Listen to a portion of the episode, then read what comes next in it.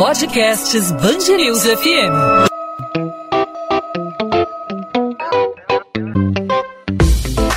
Dois às 20, com Maurício Bastos e Luana Bernardes.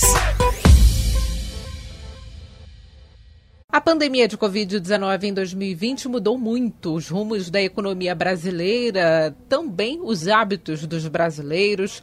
Temos aí o aumento da inflação, o crescimento do desemprego e a queda do PIB. Mas muitos setores, diante dessa grave crise econômica, tentaram adotar estratégias para contornar esse cenário. Muitas empresas adotaram home office, vão ficar em home office por muito tempo e muitas adotaram também o e-commerce e essas constataram um aumento importante nas vendas.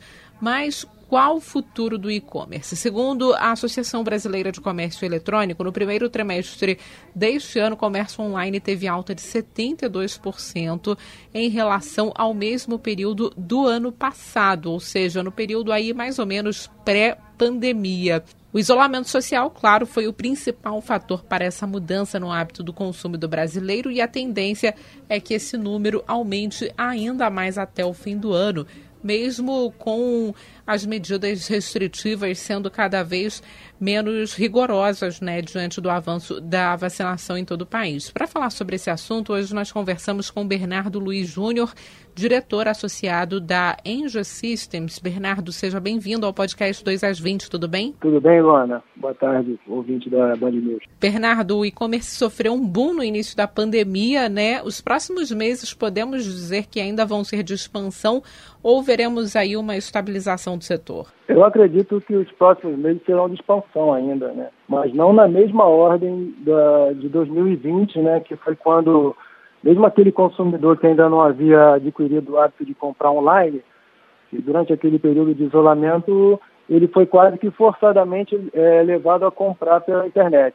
Esse consumidor tende a continuar comprando, usando esse mesmo modelo é, para fazer suas compras, né? Nesse período de isolamento, esse consumidor, muitos não tinham hábito ainda, não tinham acesso, né? E ele teve que se estruturar para efetuar as compras. Ele acesso, teve acesso ao smartphone, baixar aplicativos, cartão de crédito, né? tudo que é necessário de estrutura para fazer. E essa estrutura, é, hoje, ela está ela tá ativa, né?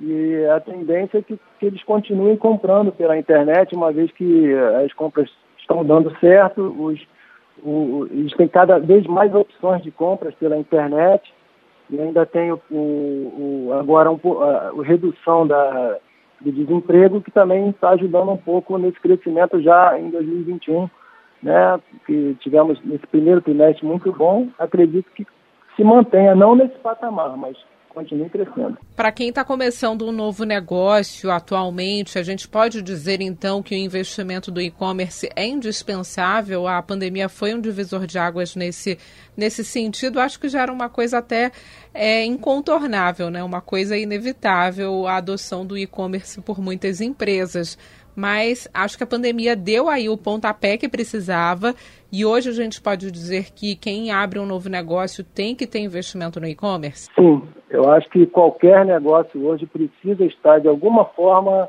é, disponível nas redes. Nem que seja apenas para para busca, né? É, utilizando-se do marketing é, virtual, ou, ou, dentro do possível, deve, deve, deve dar ao consumidor a possibilidade de fechar negócio e pagar sem sair de casa. Isso eu acho que é necessário para qualquer novo negócio hoje. Hoje tem as plataformas de marketplace, são um bom canal para venda de produtos, serviços, né? Para quem está começando um negócio, é fundamental é, ter um acesso a uma plataforma de vendas, né? E ter um canal acessível para expor o seu negócio, ofertar o seu produto. E isso é, até mesmo operar a sua logística, né, como o, as plataformas de marketplace ofer é, estão oferecendo hoje. Isso não necessariamente é, é um investimento maior, isso pode é, representar até é, um, uma redução no valor, né? Para quem está começando um negócio. E o que esperar do e-commerce pós-pandemia? Você falou aí que os próximos meses ainda serão de crescimento, mas vamos ter, claro, uma estabilização, como qualquer outro tipo de negócio, né? Quando vai surgir essa, essa estabilização? Você acha que pode estar relacionada aí com o avanço da vacinação? Olha, eu acho que o, o, o hábito ele está é, já já está impresso aí na sociedade. Eu acho que não, não, não haverá recuo, né? Eu acho que as plataformas vão se aprimorar, é, vão lançar novos produtos, novas formas, de, novos modelos de negócio e cada dia mais pessoas são também vendedoras, né? Não, não é só o, o consumidor, né? tem mais gente vendendo coisas pela internet. É, as plataformas estão detalhando melhor os seus produtos, né? estão colocando especificações mais completas para o consumidor, né? É, estão existindo novos nichos, é, por exemplo, a gente tem um cliente da, da, de, da área de construção civil, de produtos para construção civil, que também já, já vai começar a fazer entregas no mesmo dia, está tá, tá investindo em automação para entregar produtos de construção civil no mesmo dia. Então, é uma coisa que tem muito ainda a crescer. É, eles, eles estão cada dia mais automatizados, as operações estão cada dia mais rápidas. Existe uma grande disputa pelo, pelo menor lead time, né? O que é o lead time? É o tempo em que, desde que o cliente faz o pedido até o produto chegar na, na porta da casa dele. Então, o mercado ainda tem muito a explorar, muito a crescer e a, e a se especializar. Tem algum setor que vai se destacar aí nesse crescimento nos próximos meses, na sua opinião? O, o que eu acho que, o que a tendência que eu estou vendo são é, os marketplaces, né? Porque, como eu disse, até em função do desemprego, muita gente procurou o marketplace para vender alguma coisa pela internet. Isso está crescendo demais aqui no, no Brasil. É, a entrada de, no, de, de, de novos, novos produtos é, como eu disse, a construção civil e, a, claro, a eletrodoméstica é uma coisa também com o confinamento. As pessoas sentiram a necessidade de equipar mais, de equipar mais a sua casa, de ter uma televisão melhor, de ter isso. E agora com a retomada da economia, né, eu acredito que é, o, vai, vai continuar crescendo.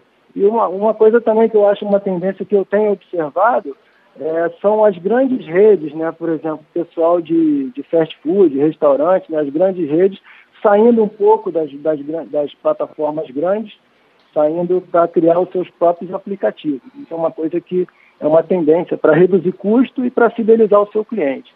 Acho que é isso que eu estou enxergando. Bernardo Luiz Júnior, diretor associado da Inge Systems, obrigada pela participação aqui no podcast 2 às 20. Eu que agradeço, Luana. Um abraço aos ouvintes.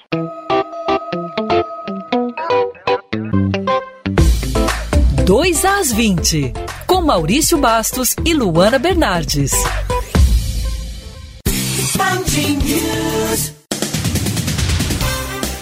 O ex-deputado federal e presidente nacional do PTB, Roberto Jefferson, é preso após decisão do Supremo Tribunal Federal baseada no inquérito que investiga atos antidemocráticos. Na decisão, o ministro do STF, Alexandre de Moraes, afirma que a prisão cautelar é necessária para evitar o acirramento e estímulo à prática desses crimes. No texto, o magistrado aponta que, além do ataque à democracia, Roberto Jefferson também cometeu atos que indicam crimes contra a honra, racismo, homofobia e incitação à invasão ao Senado, agressão a agentes públicos ou políticos. O documento transcreveu algumas entrevistas que Roberto Jefferson deu a veículos de comunicação.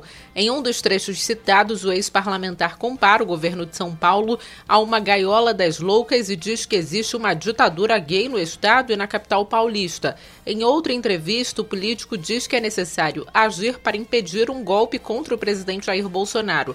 A defesa dele foi procurada, mas não se manifestou até o fechamento desse podcast. Uma passarela em construção deve ser finalizada na semana que vem para minimizar os impactos para os moradores de Acari, na zona norte do Rio, após um acidente destruir a estrutura provisória que ficava perto do hospital do bairro. O acidente aconteceu no fim da quinta-feira. A medida é considerada fundamental pelos moradores da região que até lá vão precisar caminhar cerca de 30 minutos para chegar em outra passarela. O motorista de um caminhão que transportava farinha perdeu o controle, acessou a Avenida Pastor Martin Luther King Jr. na contramão e acabou atingindo um carro. Ao tentar desviar, o motorista ainda acertou o meio-fio e o caminhão tombou, atingindo a passarela que foi parar na linha férrea. Poucos segundos depois, uma composição chegou a colidir com a estrutura. A prefeitura passou a sexta trabalhando para remover as estruturas, um processo complexo, segundo o subprefeito da Zona Norte, Diego Vaz. 2 às 20. Podcast 2 às 20 vai ficando por aqui. Eu, Luana Bernardes, volto na segunda-feira com mais um episódio para você, ouvinte da Band News FM. Até lá você pode entrar em contato comigo pela minha rede social, pelo meu Instagram, Bernardes Luana, Luana com dois N's, onde eu também falo sobre a coluna de literatura da Band News FM do Rio de Janeiro. Tchau, tchau.